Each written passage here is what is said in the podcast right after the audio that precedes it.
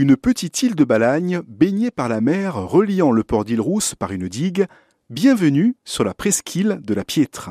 Située au nord-ouest de la ville, la Piètre surplombe le port, la gare maritime et la ville. Il faut savoir que les granites rouges de cet ensemble d'îlots ont donné son nom à l'île Rousse. Sur l'île de la Piètre, vous retrouverez une tour génoise et un phare.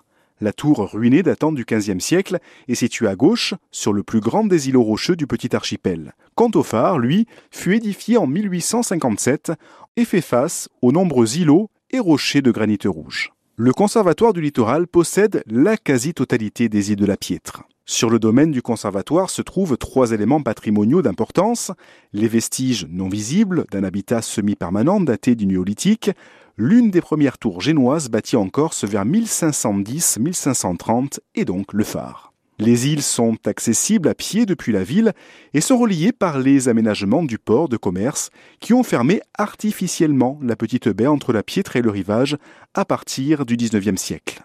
Et quand vous serez sur la presqu'île, montez sans plus tarder au sommet, c'est-à-dire au phare, une vue à 360 degrés avec la ville et la montagne comme spectacle. Nous étions sur l'île de la Piètre à l'île Rousse. À très vite pour une nouvelle balade.